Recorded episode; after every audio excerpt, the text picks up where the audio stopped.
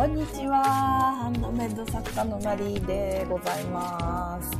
えー今日はですね、土曜日の4時からという、えーいつもとは違う時間に、えーやっておりますが、よろしくお願いします。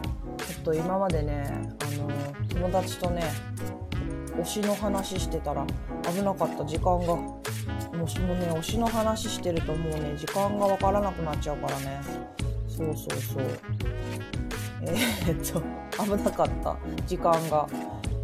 ギリギリセーフでしたね。ギリギリセーフ。はいということで今日はねちょっとねあのー質問とかもいただいているのでそちらからやっていこうかな。っていう感じで。え、ピューリさん、こんにちは。今日もね、アーカイブ残しますので、はい。よろしくお願いいたします。え、どこに来てたっけな？質問。ちょっとね。アリさん、こんにちは。えっ、ー、とね、あれだ、質問箱ですね。質問箱にね、質問いただいてるので、早速ですけどね、今日は。ていうか、皆さん雨平気だった？結構やばかった地域もありましたよね。なんかまあちょっとあの今大変な方もいらっしゃると思うんですが無理せずという感じで。はい。じゃあ早速ですが今日は質問の方からやっていこう。けどえっともしね何か、えーリアタイで匿名のレターが送れますので何かあったらそちらから送ってください。ではでは早速ですが質問箱にいただいた質問ですね。読ませていただきます。これはちょっとあれか。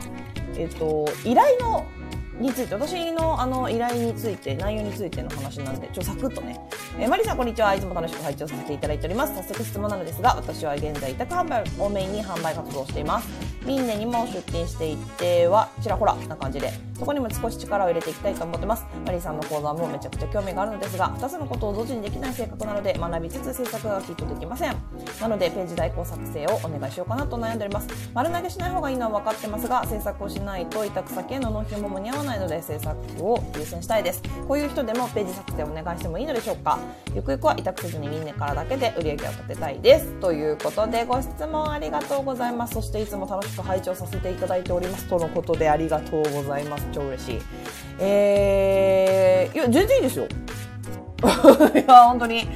全然いいです。もう本当それだけですね。やっぱただやっぱ私がちょっと思うのはあの丸投げ全然 OK だしだって何でもそうだよね。あの外部に依頼するイコール丸投げ例えば写真撮影の部分だけ丸投げするとかあと動画の編集を他の人にお願いするとかさ。それって丸投げ。いや委託、外部委託するってそういうことだから全然なんだろう。自分が今できないところ人にやってもらう。全然 OK だと思いますよ。全然。うん。ぜひ依頼いただければなと思います。ただやっぱそのなんでそういうページの作り方をするんだろうか。っていうところは知っていた方がいいかなっていうのはあるけどでもそれは時間ある時に 時間ある時にあの、配信聞くでもいいですし、あの、コンサルとかね、もうやってるんで、あの、必要な時に言っていただければいいかなっていう感じですね。あの、なんていうかな。いや別に、あの、質問箱とかで質問いただいてもいいですしね、全然。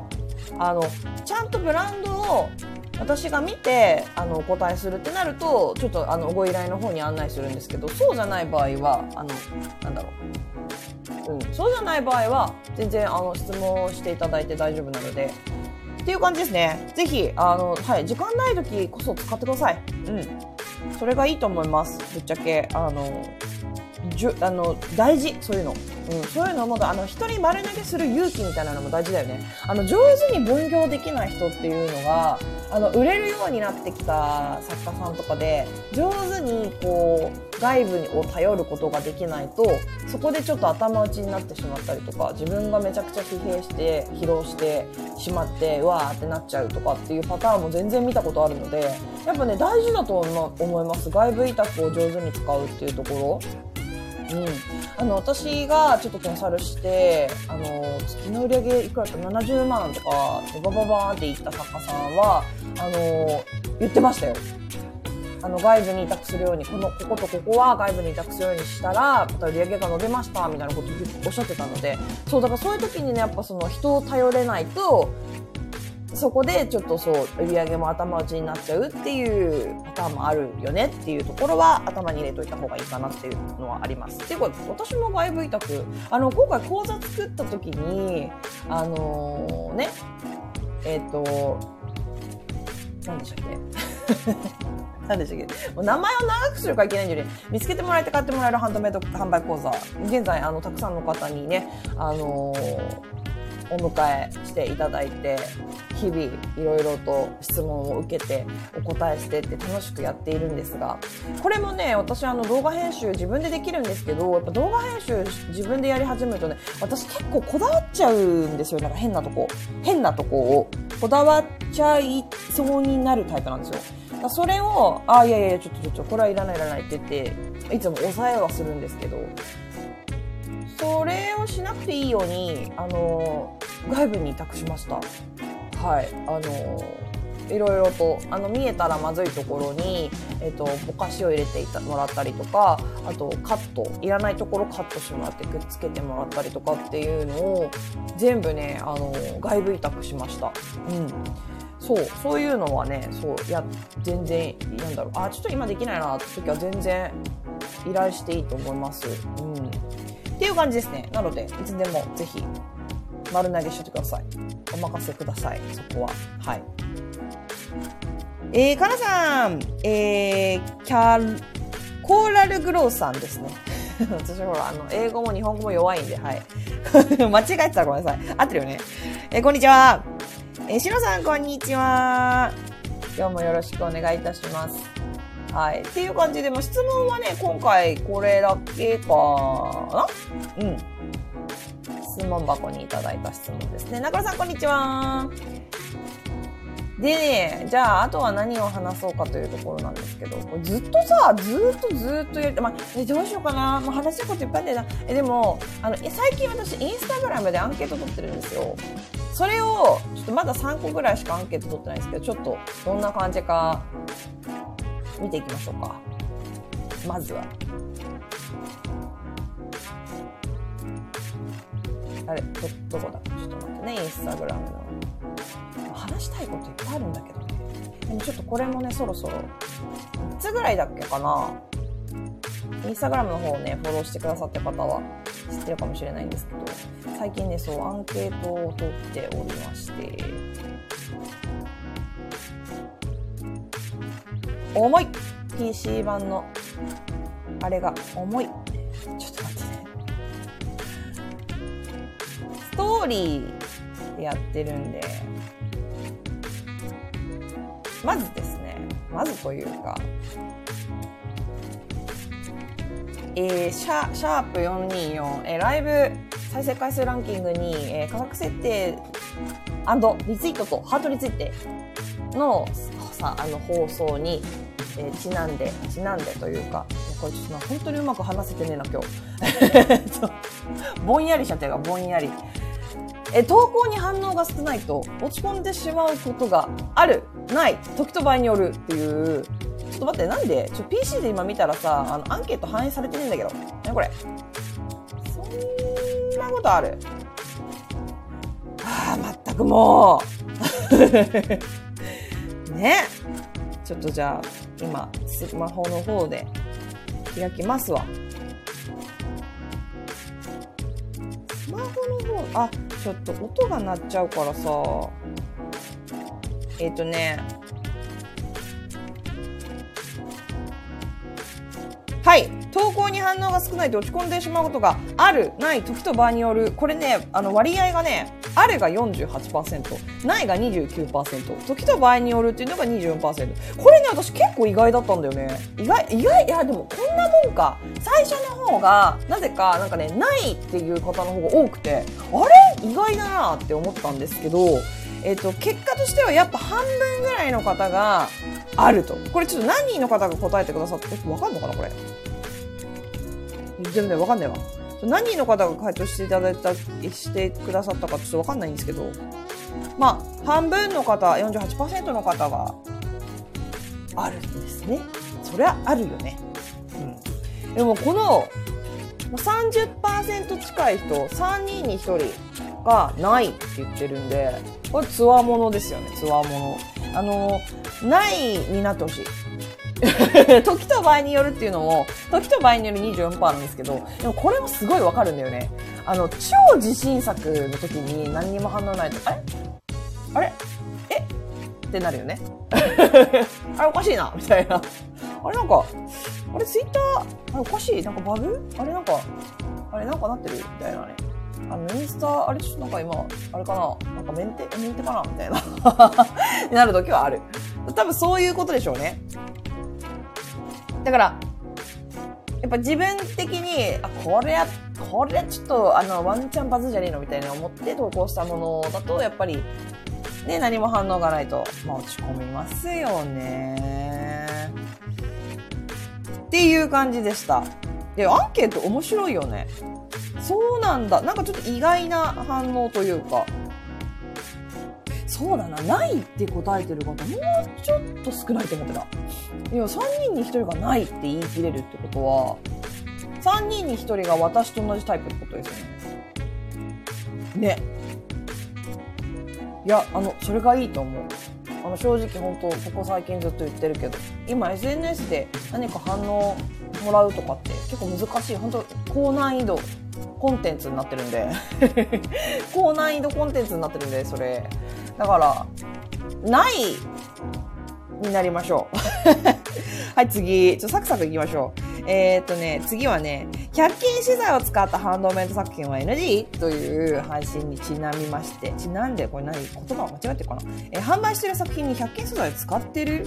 はい、いいえで、はいが37%、いいえが63%。使ってない方多いですね。でもさ、これさ、はいの人さ、なんだろう、物によるとこあるよね。作家による。だから布物の作家さんだと、100均素材使うとかって。あとなんだろう、100均のさ、布って何？使っていいの？布ってあるじゃん、著作権とか、そういうのが。で、その辺どうなんだろうな。そういうのもあるから、例えばさ、レジン液とかさ、あの、液体のものとかだと、あと刺繍糸とかだと100均のものでも OK だろうね。え、でもさ、これさ、割合としては低くないよね、全然。10人に3、4人は100均の素材も使ってるよって言ってるんだから。だこれさ、結構悩む人いると思うし、私も最初悩んだから、え、100均の素材使うのってどうなんだろう ?100 均のレジン液ってどうなんだろうなってやっぱ最初思ったから、これ見る感じだと、あ、いいのかな？じゃあって感じになれるよね。うん。まあまあ、ものによるんでしょうけど。なんかやっぱ特徴のあるパーツとかだと、やっぱなかなかちょっと100均のもの使うと、どうだろう、分かっちゃう？でも分かっちゃうって言ってもな、私的には、手芸やんない人は100均の手芸コーナー行かねえからなっていうところもあるので、うん。まあそんな感じ。結構な割合の方が使ってるなっていう印象ですね、これね。はい。あともう一つあったかな。えっとね、え、私のスマホで再生してる音楽って皆さん聞こえてないですよね、もちろん。私その辺の仕組みよくわかってないんですよね。あ、あった。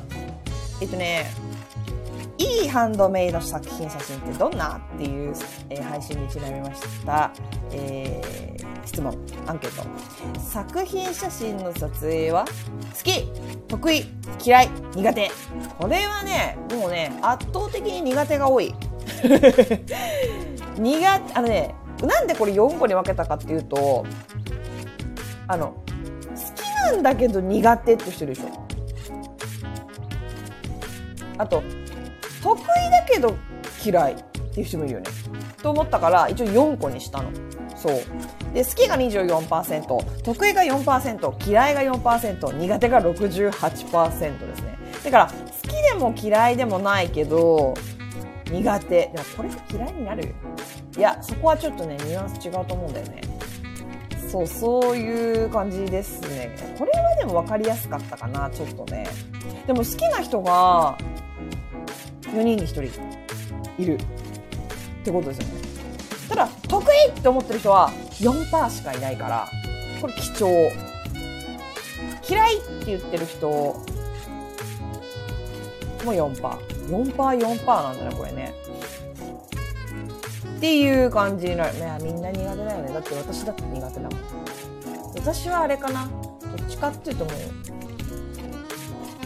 う、めんどくさいから嫌い。だってもう、いや、あの、全部私の場合、えっと、背景とか、小道具とか、もう全部、構図とかもね、全部セットアップしてあ、テンプレ？テンプレとかしちゃってるから、それをセットするだけでいいっちゃいいのね。同じ場所に。同じぐらいの天気の日に。でももう、それもめんどくさい。その、それを出すのがめんどくさい。あと、その、一個一個、私作りだめして一気に写真撮影するので、一個一個撮るのめんどくさい。うん、でも、これをもし、一気撮りじゃなくて、一個一個やるって考えたら、もう、頭抱えるよね。だからやっぱり苦手とか嫌いな人は一括まとめ撮りあのもう覚悟を決める、えー、1日で全部終わらせるぞっていう月に1回とかにあの、まあ、2週間に1回とか1日はこの日はもう撮影日決めてもう覚悟を決めてやるっていう方が私はおすすめかな。うん。だってそうじゃない？1個作るたんびにさそのセッティングしてさあの前の写真どんなだったっけ？ちょっと違うとこあったら嫌だなとかって確認するのもだるい。そうだから おすすめですよ。1日にまとめて撮影日撮影日を作ってしまう。え1日と15日は撮影日にする。だから1日と15日が来るまでに新作を23個作れたらいいな。っていう感じで考えられたら結構こうなんていうかなやっぱルーティン化しちゃった方が楽なタイプなんですよ私は。そうじゃない方もいると思うんですけどどうだろう？ルーティン化させた方がいいと思うんですよ。私はそうしててで最近最近というか最近思ったのがえっと私アクセサリー作家なんでアクセサリー入れるさなんかこうさ小分けになったさなんかあるじゃんケースみたいな。あれが満タンになったら撮影するとか。でもいいかなって思って。そう、今ね、それをやってる。あの、な、ケースに一個一個、こうやって分け、あの、新作できたら入れて、入れて、入れて、入れて。まあもちろん、フックタイプのピアスのの作ってる方、こう、どっかかけていくとかでもいいね。で、ここがいっぱいになったら、撮影日にするみたいな感じでもいいかなって思いますよね。私は、新しいブランドはそのパターンでいきます。はい。そんな感じですね。アンケート3つだけだったね。そう、これからもちょっとちょこちょこアンケートして、お話の何かこう、その話から、アンケート結果から派生していくものがあるような気がするので、やっていこうかなと。これさ、コメント入れるやつとかもあるよね。なんか、た、確か。ストーリーズでさ、ないっけ？今わかんない？今見れないな。なんかあの、アンケートでこう項目を選ぶだけじゃなくて、ちゃんとコメントとして回答できるみたいな。あれでもありだよね。匿名でさ、何でも言えるしさ。そう、あれもちょっと、あれ、な、え、あるよね？え？あるよね？あったと思うんだけどな。ちょっと今試しに、このシールのところでさ、お題か。え、お題って何？お題？ちょ、あと、いい、後で調べよう。あ、質問かな？質問。質問だ。ちょっとこれ質問でやってみよう、次。だから、あの、インスタよかったらフォローしてください。で、質問を回答してください。何か。あの、暇な時。気づいたら。はい。えーと、ペタ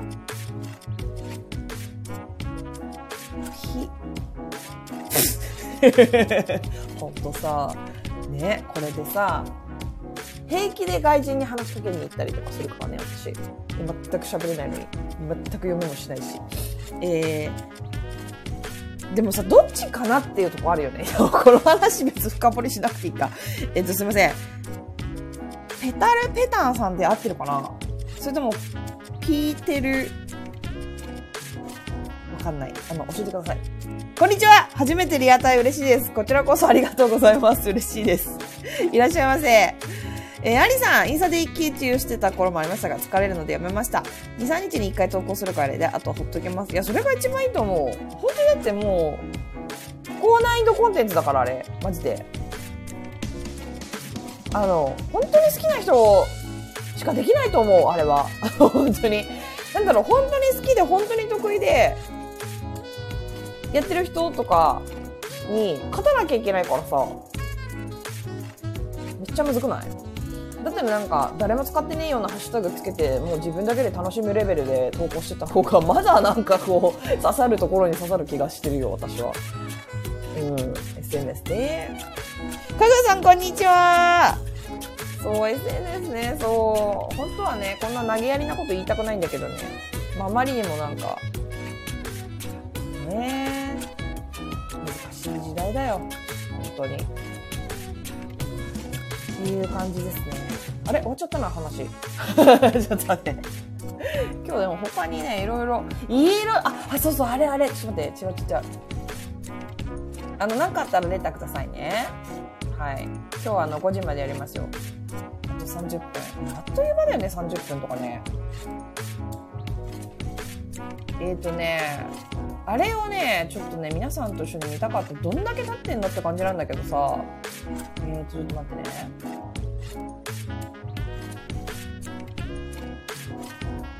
嘘でしょ？ちょっとどっか行っちゃったんだけど。メモ帳。ちょっと待って。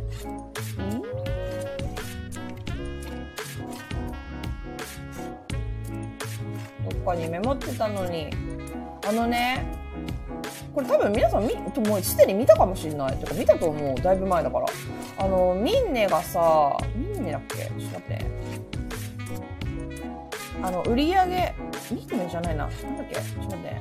どうだっけ？えー、えー、えー、えー、あったミンネ by GMO ペッパー、ペッパーボー。いや、マジでこれ言いにくいんだよ、毎回。ペッパーボー。で、副業として活動するハンドメイド作家の約80%が収入を得ていると回答。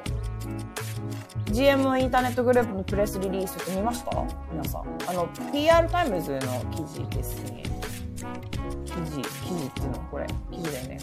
え、見た人います？見てないかな？私はこれだいぶ前に、だってこれ4月24だからね。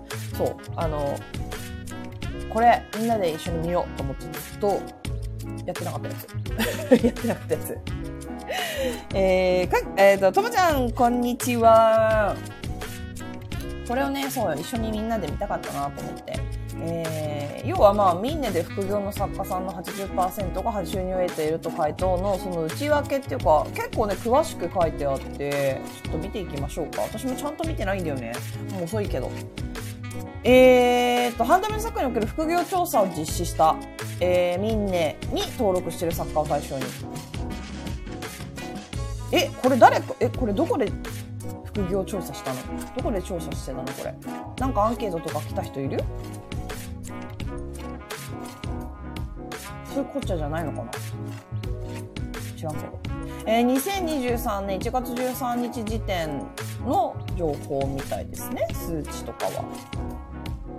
で、調査テーマ、ハンドメイド作家における副業調査。えー、っとね、副業でハンドメイド販売をしている作家5066名。本業のしょ、あ、すげえこれ面白い。本業の職種別割合が、パートアルバイトが21.6%、主婦、主婦、あの、夫の方ね、が20.9%、会社員が15.7%、自営業が7.9%、学生が0.2%。あ、少ないよね。その他33.7%。その他、その他って何その他って何フリーランスあでもそれ自由業だよねまあいいかでインターネット調査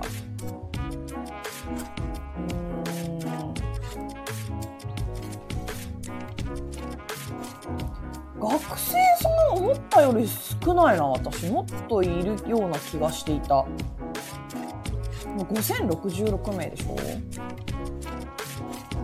なるほどね。えー、調査サマリー。半数がコロナ禍3年未満で作家活動を始めたと回答。えー、やっぱ激増したんだね。そこで。副業作家の80%近くはハンドメイド作品の販売で売り上げを得ていた。でもこれって、売り上げを得ていたということは、300円でもそこに入るってことだよね。10万円以上の売り上げがある場合、週に20時間から30時間作業している作家が多い。週20から30だって。そりゃそうだよ、だって。いや、それ、そりゃそうだよな。10万円以上の作家、週20、30ってことは、ま、30として、あえて25時間やってるとして、1日3時間半ぐらい。平日5日だけだとしたら、間取って25時間ね。割る5でしょ。いや、普通に自分で計算しようと思ったけど、5時間、1日5時間か。こうやって考えるとさ、私って本当妥当な売り上げを立てているよねって思わない？月3万円平均。だって、1日、週に1日3時間だから、3、4、12時間働くみたいなのか。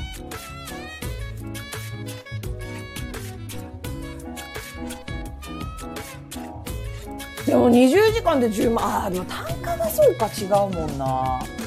そこだよね。まあ、でも妥当だよな。そう、そうだよねって感じだよね。なるほどな。でハンドメイド作家にも値上げの影響の約75%が素材の価格が上昇したと回答。いや、私も上昇しましたからね。あの、みんな上昇したでしょ。したよね。えー、半数がコロナ禍3年未満で作家活動を始めたと書いて、副業としてハンドメイド作家活動を行う人に活動歴を尋ねたところ、1年未満が19%、3年未満が30%、半数がコロナ禍に以降に活動を始めたと回答。会社員の割合が高い。会社員においては59.1%が作家活動歴3年未満。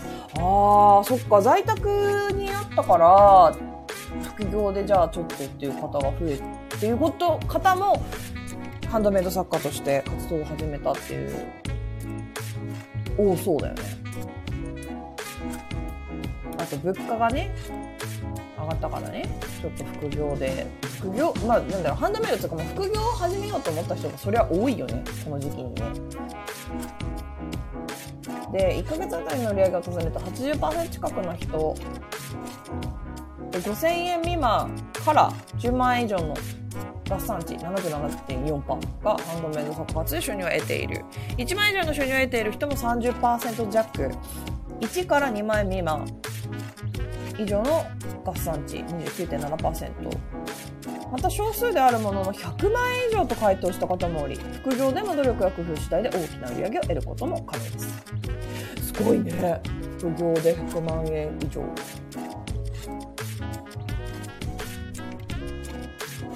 当だ。なんか円グラフがあるんですけど、一番多いのが5000円未満ですね。やっぱり30%の方、32%の方が。で、次が、売り上げなしっていう人が19.2%いますね。やっぱりね。いや、この円グラフ見ると、まあ未回答が3.5%。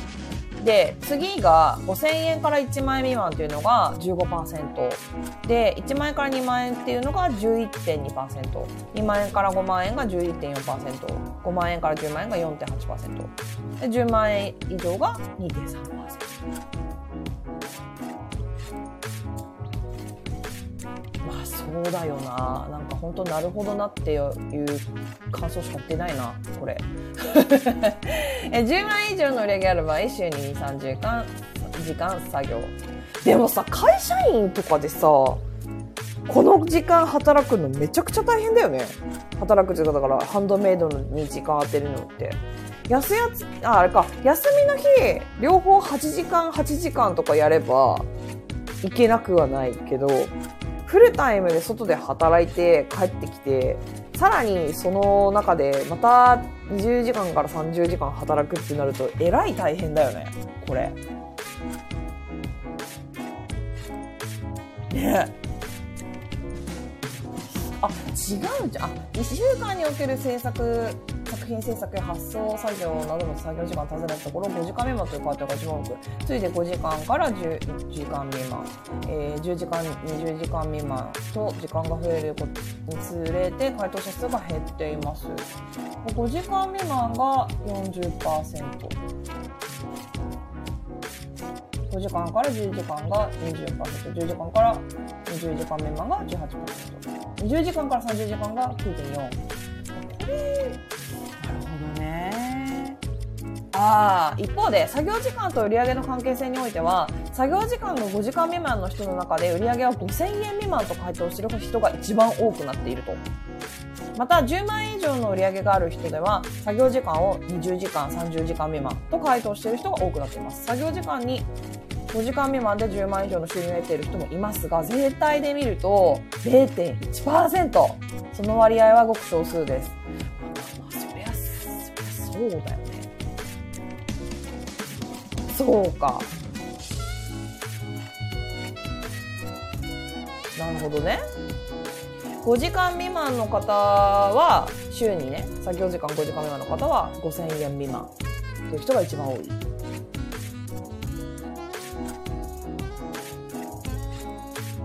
なるほどね。5時間未満で10万以上の収入を得ている人は0.1%だから、ものすごい少ない。なるほどね。本当になるほどねしか言えないけど大丈夫？これ読み上げて。今日そういう日で大丈夫？いやでもこれ見てなかったからさ。え、読んだ方います？これ。今聞いてる方の中で。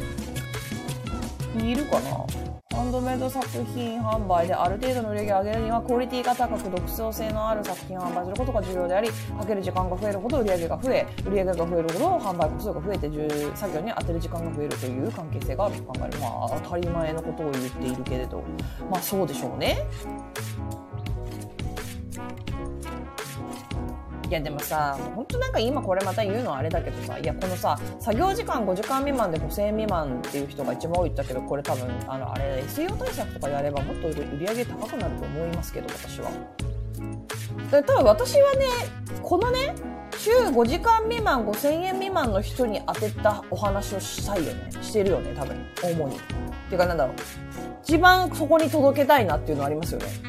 週に5時間未満でも検索対策 SEO 対策さえできていれば私みたいに平均3万円売り上げられるよっていうことがもね分かってるからさ。そう高校の方はぜひね高校いそれそうじゃない。だからいやいやいや違うんだよ。検索対策したらこれこれ回答してる人ほとんどの人が売り上げ上がるし本当にいつも言ってるけど検索対策できてない作さんも死ぬほど多いからそう。売れっ子さんでもね。まあハンドメイド作家さんみんなに届けたいけど。でもほら作業時間がさやっぱ5時間未満ぐらいしか取れないよ赤ちゃんちっちゃくて赤ちゃんちっちゃくて赤ちゃんちっちゃいのは当たり前だけどえ赤ちゃんのお世話が大変でなんか1日な何何時間もできないみたいな方とかでも私はやり方によっては全然月3万円平均とか全然余裕できると思ってるんで。そう。そこだよね。なんかこれを見てああ私5時間未満だからまあしょうがないね。5000円未満でしょうがないよね。って思ってほしくないみたいなところあるよね。だからね。そんなわけないよって、うん、届ける届くべきところに届けられればそんなもっと売り上げ上げられるよって言いたい。私は。そしてだろう独創性が高い方がもちろんニッチな層に刺しに行きやすいから届きやすいから売れやすい売り上げが上がりやすいっていうのはある。けど結構シンプルなものでも集客の方法あるよね全然。あえてこうモチーフの強いものこれも結構お話ししてるけどあえてその独なんていうの？私はシンプルなものが好きだからシンプルなものばっかり作ってシンプルなブランドにしたいんだっていう方でも集客用のちょっとモチーフ強めの作品をちょっと片隅に置いとくだけでもお客様集められるしそれがヒット作になる可能性もあったりとかするんだよね。そうそうそう。あれ私どこまでこんにちは言ったっけピザさんこんにちはちょっとあの、こんにちは抜けしてたらごめんなさい。で、ちょっと次行きましょう。ハンドメイド作家にも値上げの影響、約75%が素材の価格が上昇したと回答。え、値上げしました？皆さん。私はしたいんだけど、あの、作品数多すぎて面倒くさくてやってないっていうのがあるんですけど、実際、素材の値段は上がってるんで、したいなと思ってます。そのうち。そう。結構上昇した。で、作品の、えっ、とね、74.2%が、えー素材の価格が上昇したとかと回答していて、素材の値上がりへの対策は作品の販売価格を変更したっていうのが圧倒的に多く、今後の価格変更を検討している人も多くなっていると。私もそこに含まれるわけですけど。えー今回の調査で素材の値上げやそれによる値上げ問題は消費者や事業者だけではなくハンドメイド作家個人のクリエイターも直面している問題だということが分かりました。素材の値上がりは多くの作家が直面している問題ですが単に値上げするだけではなく作品やブランドの価値を上げる工夫いやこれないやマジこれはそう、え作品制作以外でも収益を上げる方法を検討する必要が出てくると考えられます。あのキット作ったりとかね。あの販えっと、制作動画 YouTube でやってみるとか、まあそういうところでしょうね。その制作、作品制作以外でも収益上げる方法。あの、作り方講座をやるとか、そういうところですよね。そうだね。だってさ、素材によってはさ、私なんかはそんなだよ。なんか上がったなーって思っても、数百円とかでも物によってはさもっとあ上がってるのもあるよね絶対に。うん。作品の販売価格を変更した人が33.1%作品の販売価格を変更検討している人が31%素材の購入先を変更した人が9.2%これもありだよね。あのもうしょうがないからちょっと安いものあのお客様には今の価格であの迎えしてもらいたいから値上げはちょっとしたくないからもうじゃあこっちのその素材の品質を下げるしかないっていうこれもさバランスだよね。お客様がその作品に対してどどこに需要を感じてるかで変わってくることだからここ見誤るとリピーターさんが離れていってしまったりとかするっていう問題にもつながると思います、ここは。お客様が何をいいと思って自分の作品を買ってくれてるのかっていうのは把握しておかないと、ここを失敗するパターンあり得るよね。うん。ですよね。あと、梱包資材などの経費を削減した。いや、これは、あの、企業努力ですよね。これは私もやりますよ。うん。そう。まあ何事もバランスだと思うけどね。それもそうよね。それもなんかちょっとやりすぎると、えーなんかこの値段でこの作品買ったのにこんな簡単な梱包で来るんだって思われちゃうとマイナスになるし、そこもバランスだよね。自分の作品の需要がある部分、どこがお客様に好まれて手に取ってもらえているのか、何に使われているのか、っていうところを考えなきゃいけない、ここもね。えー、梱包資材などの経費の削減を検討している人が7.4%。作品内容を変更したっていう方もいますね。5.9%。なので、これも私はありだと思う。なんかもう、元から変えちゃう。いや、これ結構思い切ってるよね。私はでもね、こんぐらい思い切ることする人好きだな。あの、やってみちゃえっていう。価格は変えられないけど、でも私のブランドのコンセプトは変えずに、こっちの作品はもう作れないけど、似たようなこういうので今度はやってみようっていう風になってる人ってことでしょ？私は結構好きですね。そういうことをやっちゃえる人？ね。えー、まあまあまあ、事故ることもあるよ。もちろんね。うん。あるけども。でも事故ったら戻せばいいだけの話だからね、それ。もしかしたらそれでうまくいくかもしれないし。うん。作品内容を変更することを検討してる人は9.0%が多いんですね、やっぱりね。で、対策はしてないっていう人も24.3%、4分の1はしてないっていう感じ。いやー、どうなんだろう、私でもね、何かしら考えた方がいいとは思うよね、思う。何の影響も受けてないっていう作家さんほとんどいないと思うので、私みたいにね、面倒くさがってやってないっていうだけの人間もいるとは思いますけど、何かしらはちょっと考えていた方がいいんじゃないかなっていうのはありますよね。何もしないのは、うん、なんかね、良くない気がする。何かはかん、何かはか、だって、それってさ、マイナスになっちゃったものをそのままにしてるってことでしょ？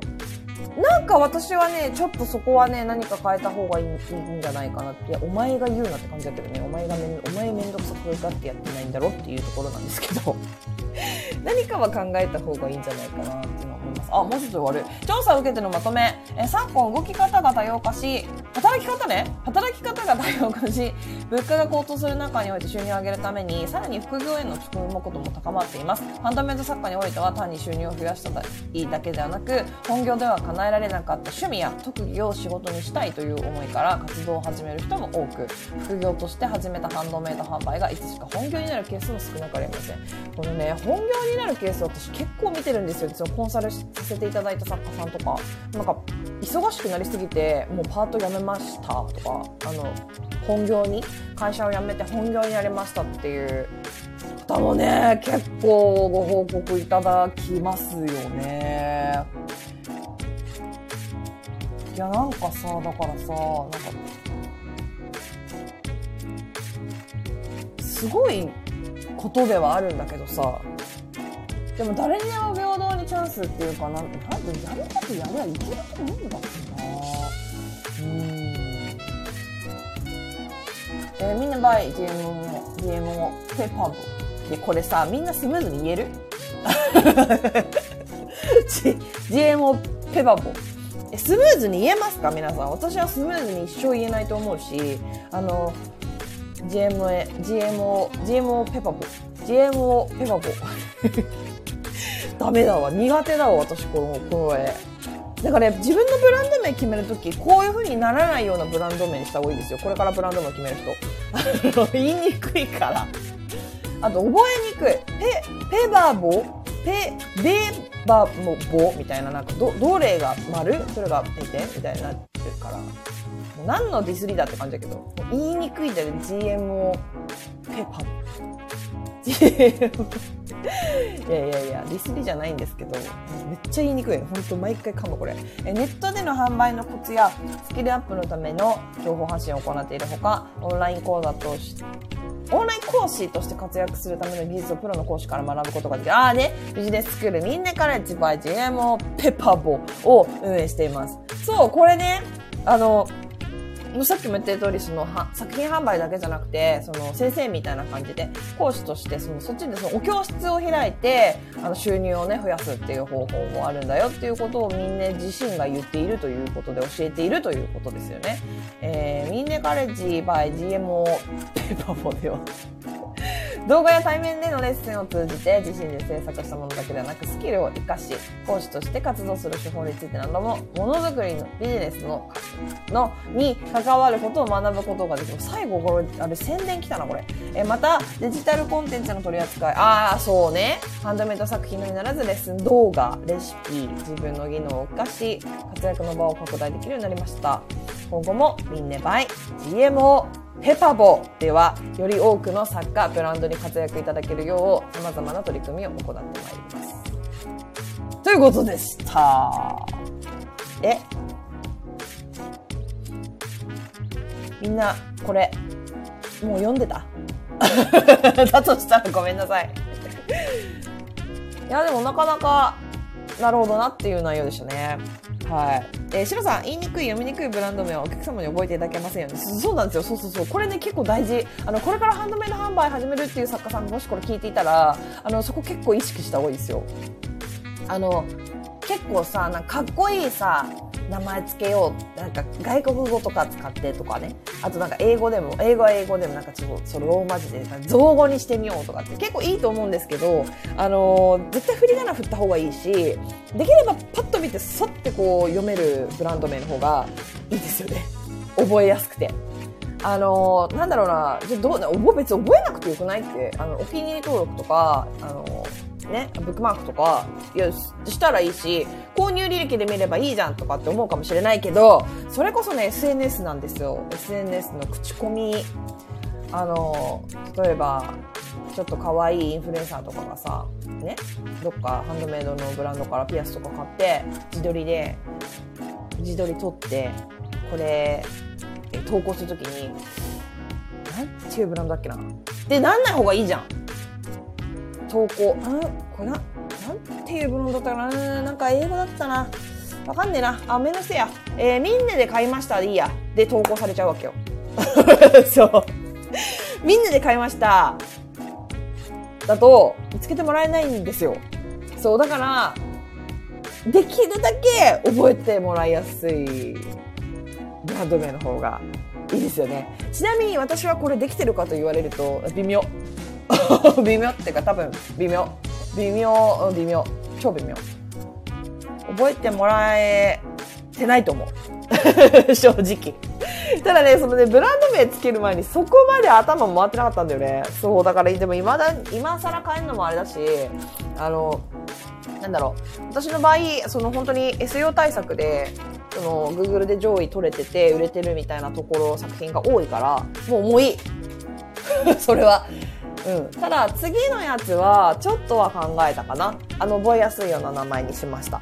新しいブランド。これから立ち上げるブランドの方は、覚えやすい名前にして、そうですね、表記とかもパッて見て、パッて読めて、パッてこう、なんていうかな、イメージが湧くようなブランド名にしました。その言葉を聞くと、頭の中で、パッて思い浮かぶような、えーブランド名にしましたね。うん。その方がやっぱりこう、どこどこで買いましたっていう、言いやすいからね。でもったいないよね。だって、ちょっとさ、ちょっとしたインフルエンサーとかにさ、買ってもらえた時に、そうなっちゃったらさ、なんか、もったいないよね。なんだっけ名前。あ、見に行けばわかるけど、なんかもう、コピペも、ブランド名コピペできたっけ？なんかもうそういうのももうめんどくさいし、もうみんなで買いましたでいいや。フリーマで買いましたでいいやってやられちゃったらさ、すっげえもったいないよね。めっちゃもったいないよね。え、アリさん、私はひらがななのですぐ覚えてもらいます。ハッシュタグプラスブランド名で投稿してくださるお客さんもいて、ひらがなにしてよかったと思ってます。ねそうそうそうな。やっぱ書きやすい、書きやすいっていうのもあれだよね。だローマ字よりもやっぱひらがなとかの方が書きやすい。ただそれは、そこはね、ブランドの作風によるところなので、あの、めちゃくちゃ和風、だからどっちかっていうと和風寄りの作風だと、ひらがな、全部ひらがなってすごくいいと思いますよ。うん。ただなんかこう、めっちゃさ、アメコミっぽいイラストの文具とかを売ってるのに、ひらがな、いや逆に可愛いな、それでひらがなのブランド名だったら。っていう、まあギャップもね、あってもいいと思う。けど、まあそれはまあブランドによるね。ブランドによるっていうところ。うん、絶対なんかひらがながいいよとか、カタカナがいいよ全部とか、そういうことじゃないよね。ただやっぱりできるだけ、あの、覚えやすい。だから、GMO ペパボは、私は、ペパボは、だったら、ペペペとかにした方がよかったよね。きっと。パパパとかさ、ポポポとかさ。だって、ペパボ。覚えらんないよ。覚えらんない。ペバボーだっけベーパボーだっけってな、なるじゃん。最近やっと覚えたペパボーって。あ、今スムーズに言えた。そう。なんかだからそういうところだよね。そういうとこ、いやいやいや。でも逆に、覚え、なんだよ、逆になんか、えーとかパーとかだったなっていう印象、なんか言いにくいあれだったなっていうので、覚えられる可能性とかも、まあ、なくはないね。うん。しかしさ、セルリアンタワーにあるんだね。セルリアンタワーってさ、すごいところだよ。めちゃくちゃ一等地っつうか、あれはどこって渋谷の、あの、も、やい川の楽器屋の坂上がってって、左行ったとこ。セルリアンタワーの中に入ってるあのところで働いたことある一回。あの、超でっかい。ただ GMO ペパボがだからね。人間のその部署がっていうことではないからあれだけど。まあすごいですよね。インターネットやっぱ IT の大きい会社ですからね。はい。まあそんな感じですよ。どんな感じ？今日は副業のね、えー、みんなの副業の作家さんどんな感じかっていう、ね、公表されているあれを一緒に、一緒に、もうそんなの、特に読んだよって方もいるかもしれない。まあ、こんなこ、こんなこったですよ。やっぱり、簡単じゃないってことは、わかるよね。これね。あの、平均売上やっぱ一番多い人が、一番多いその32%の人が、5, め、えー、5, 万5000円未満。15%の人が、違うな、えー、そうだな、10万円以上売り上げてる人っていうのはもう2.3%しかいないので、まあ100、わかんあ、ちやめよう。私は、ね、計算、本当あれだから。え、どうなる ?100 人中、2人？あ、2人か。いや、そうだね。うん。100人中2人しかいないっていうことですね。10万以上売り上げてる作家さんは。で、5万円から10万円売り上げてるっていう作家さんも5人ぐらいしかいない。7人ぐらいしかいない。そうですね。5万円以上売り上げてる作家さんは8人ぐらいかなうん。8人ぐらいしかいない。100人中。うーん。で、売り上げなしっていう方が20%もいるっていうところを見ると、やっぱり簡単じゃないですよね。100人中8人。でもなんか多い。いや、多くないか。多くないよね。うん。やっぱ厳しい世界よね、とは思いますよね。うん。ただやっぱり、さっきも言ったけど、届け方によっては全然いけるので、いや、なんかこのさ、8人がどんな人なのかっていうのが見たい。まあ、いつも見てるか。リサーチしてる時にやっぱ、あ、この作家さん多分月こんぐらいいってんだろうなとか、大体予想つきますもんね。見てるとね。まあだからさ、あれだよね、コロナ禍、まあコロナのせいで、まあライバルは増えたっつうことだ。でもわかんない。ここでさ、聞いてる方、コロナ、それこそコロナ禍に含まれる方もいらっしゃいますよね。コロナ禍で始めましたっていう方、3年未満の方の方が多いかな、もしかしたら。今度それもアンケート取ってみようかな。私はもう、えー、8年目だっけ？結構長いんで、あれなんですけど。だから、コロナ禍以前からやってる方にとっては、めちゃくちゃライバル増えたし、一気に追い越されたなっていう感じ、そのカテゴリーによって。この人私の後から始めたのに抜かされたなみたいな風に感じてる作家さんもいると思うんですけど、うん。でもそれってさ、運とかもあるし、やっぱもともとマーケティングできる人がもういるからね、やっぱりね。そう、だから、大丈夫だよ。あの気にしない気にしない。あの気にしないでいい。別に。なんか私、コロナ禍やる前からやってんのに、そんな10万以上いってないとかって思う人いるけど、そんなこと言ったって私もだからね。えー、月に10、13万いったことあるけどさ、それ毎月やれって言われたら私結構嫌だ。私は作ることよりも売ることの方が好きなので。ハンドメイドサッカー。不適合者ですよ。本当に。そう。いやだからねそう売り皆さんは作ることが好きでしょ？絶対私よりも素晴らしいものを作ってると思うしそのていうのかなペースとかも。ね絶対私よりも早いと思うからうん。だからあと多分私よりも丁寧な気がするよ。私よりも丁寧だと。その作品に対するそのなんていうのかな。心の込め方が私よりも丁寧な気がするし。そう。だからだから私のその SEO 対策検索対策とかね。こういう風にすると集客しやすいよとかっていうのを取り入れていただければ全然月3万とか全然余裕でそんな、そんな3万とかでもっと売り上げ立てられるようになるので、ので、言い切るので、なので、あの、早く始めた人に抜かされたとか、あ、違う、早く遅く、私より遅く、後から始めた人に抜かされたとかそういうのはもう気にしなくていいです。あの、うん。大丈夫。絶対売れるようになるから。はい。っていうことが言いたいですね。結論ね。結果ね。まあだから現状こんな感じだけど、で自分は今ね、ああ、5000円未満のところにいるなとか、ああ、な、私は何パーセントの中に入る人なんだな、作家なんだな、とかって思ったかもしれないけど、あ、それがいいとか悪いとかそういうことじゃないよね。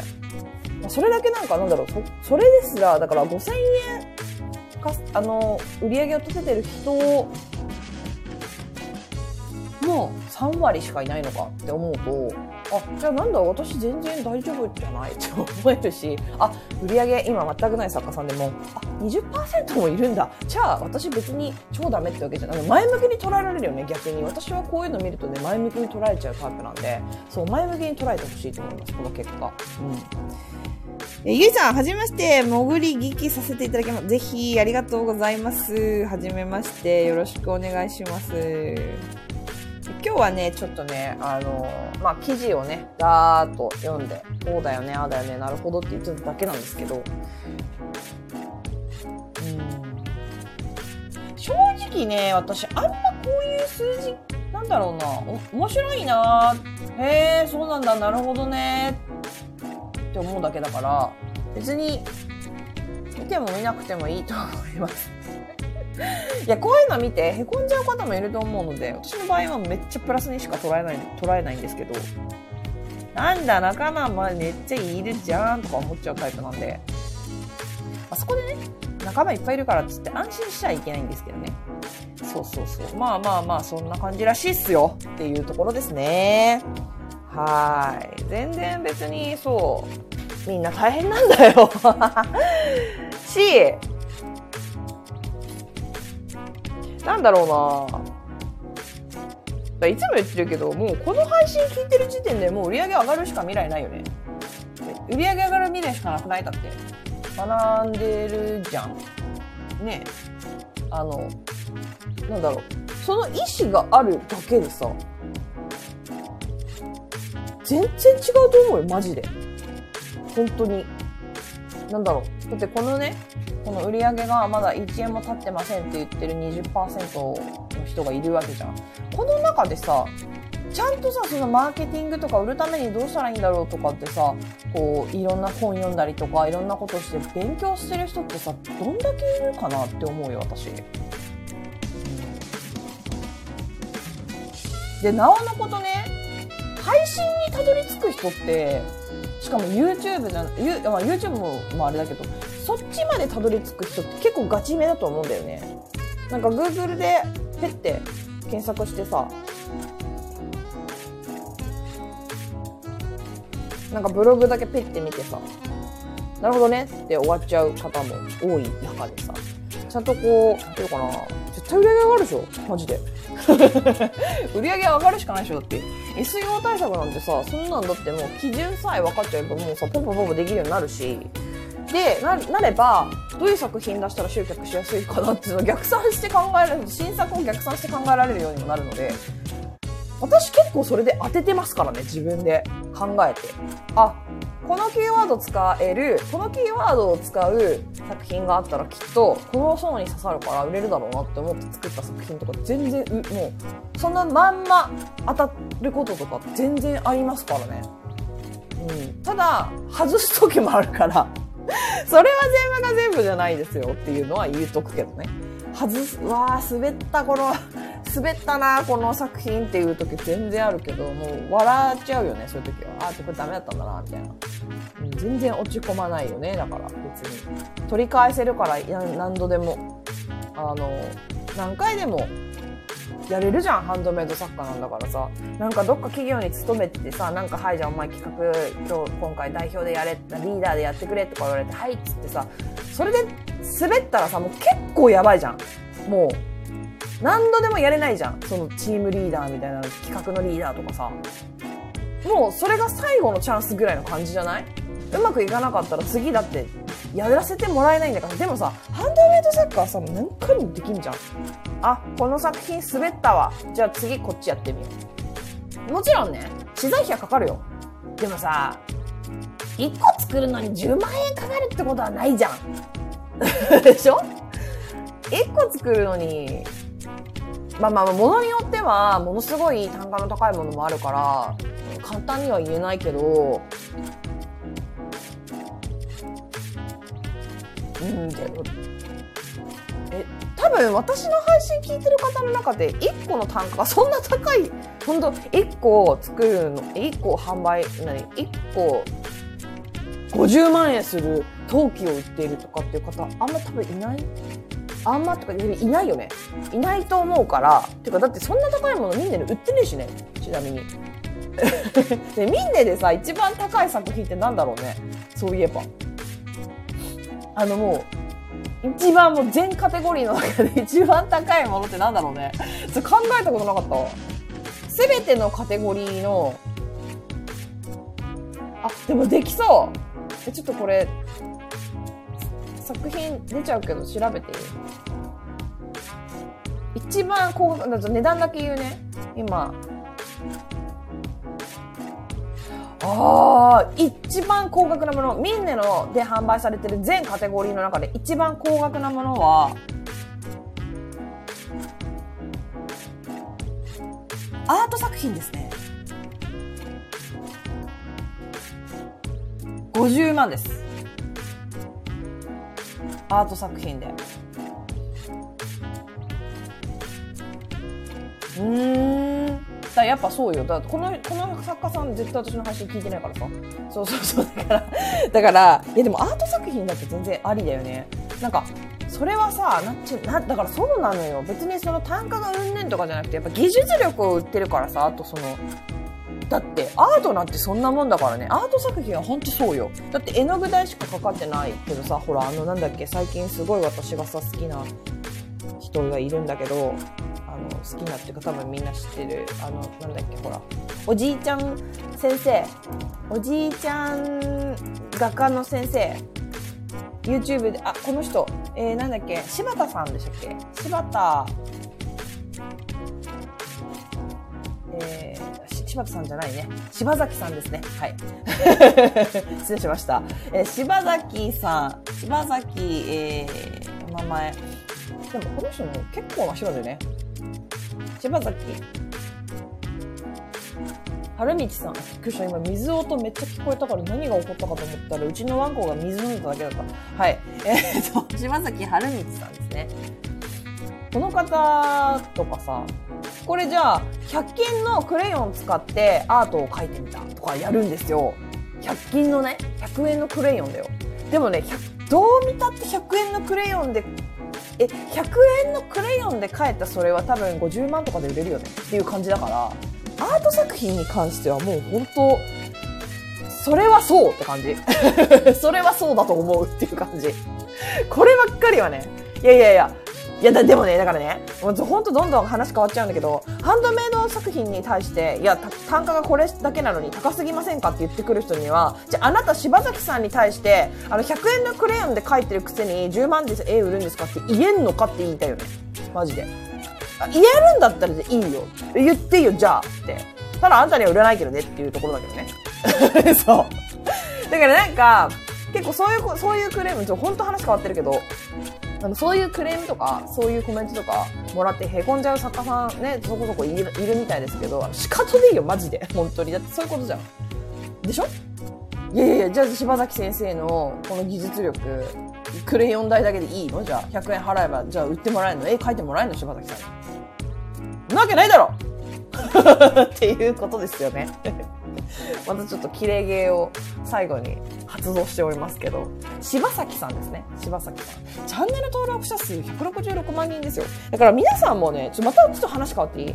皆さんも、あの、これ何回か言ったことあるけど、その制作過程、あの、撮れる環境があって、撮って、あの、動画にできたりとかするのであれば、私 YouTube チャンネルやった方がいいと思います。普通に。あの、ショートだけでもいいから。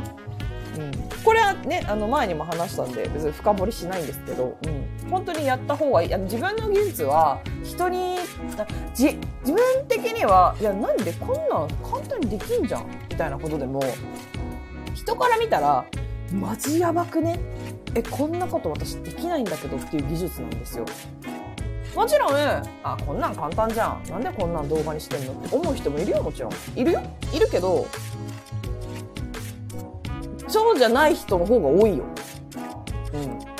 だって、柴崎さん以外にもいろんな絵を描く人がいて、柴崎さんの絵は別に好きじゃないけど、その誰々さんの絵はすごく好きで、その人の YouTube めっちゃ見てるっていう人もいるだろうし、好き好きだからさ、結局それって。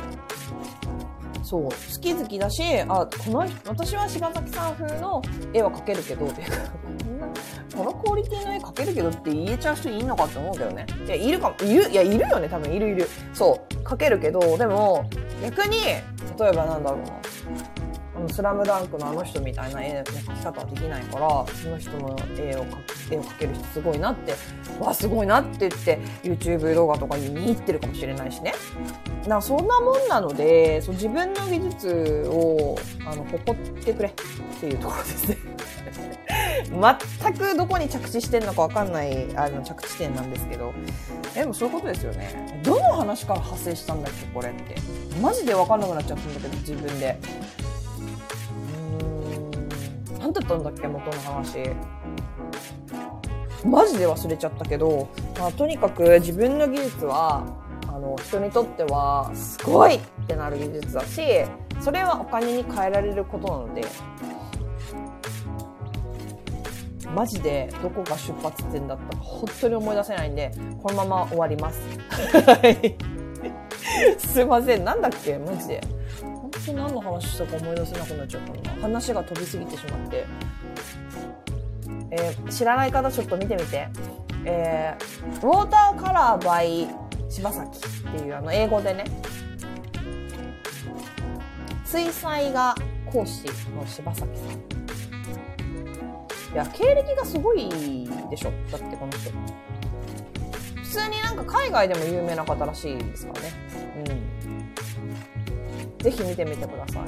本当に意味わかんないからね。書いてるとこ見てても、本当、え、なんでそれ、いや、絵描ける人すごいの？私、絵、本当に描けないからさ。すごいよねって、だからスラスラって絵描ける人いるけどさ、意味わかんないもん。なんでそんなさ、目の前にモデルがいるわけでもないのにさ、その人体をさ、こうやって肘曲げたら手がこの向きになるとか、全くわかんねえもんっていうね、ところですよね。はい。ということで、今日はちょっと、なんだか、なんだかなんだかな配信になりましたが、頑張っていきましょう。一週間。多分ですね、来週もですね、あ、えー、ベルさんはじめまして、こんにちは。ちょっと反応が遅くなっちゃいました。ごめんなさい。私がちょっと、あの、いろんなところに、あの、会話迷子になっておりまして。はい、すいません。えー、ともちゃん、柴崎先生のチャンネル見てます。やっぱりね、見てる方多いんだって、166万人の登録者だし、ツイッターでもめっちゃバズってるじゃん、毎回。めっちゃ回ってくるもん。ねえ、いやー、いいよね、なんか。なんだろう、芸術に触れてる感じにななれるよね、すごく。いや、皆さん常に触れてると思うんですけど。はい。っていう感じで、えっとですね、来週もですね、多分この時間にやります土曜日。あの、金曜日がちょっと都合がちょっと今月悪くてですね。なので、そうですね。あー、でも、そうだな。うー、ちょっと来週もしかしたらライブ配信お休みするかもしれないんですけど、いや、お休みするかな。あの、通常の配信はしていくので、ぜひ、はい、YouTube とか、ね、あの、スタイフ、各種プラットフォームから配信してるので、またチェックしていただければなと思います。では、皆さんありがとうございます。ちょっと今日のなんかまとまりのないグダグダの最後迷子になって終わるっていう感じで申し訳ございませんでした。何かあったら、レターとか、あと質問箱とか、どっからでもいいので質問いただけたら、あとインスタグラムのね、アンケートとか質問ちょっとこれ今日やろうかな。投稿してみようかなと思うので、もしよかったらインスタグラムの方もチェックしていただければなと思います。では、以上、お聞きいただきありがとうございました。また、再来週かなライブ配信では。再来週お会いしましょう。ありがとうございました。さようなら。バイバーイ。あ、かなさん、しろさん、ありがとうございます。じゃあねー。バイバーイ。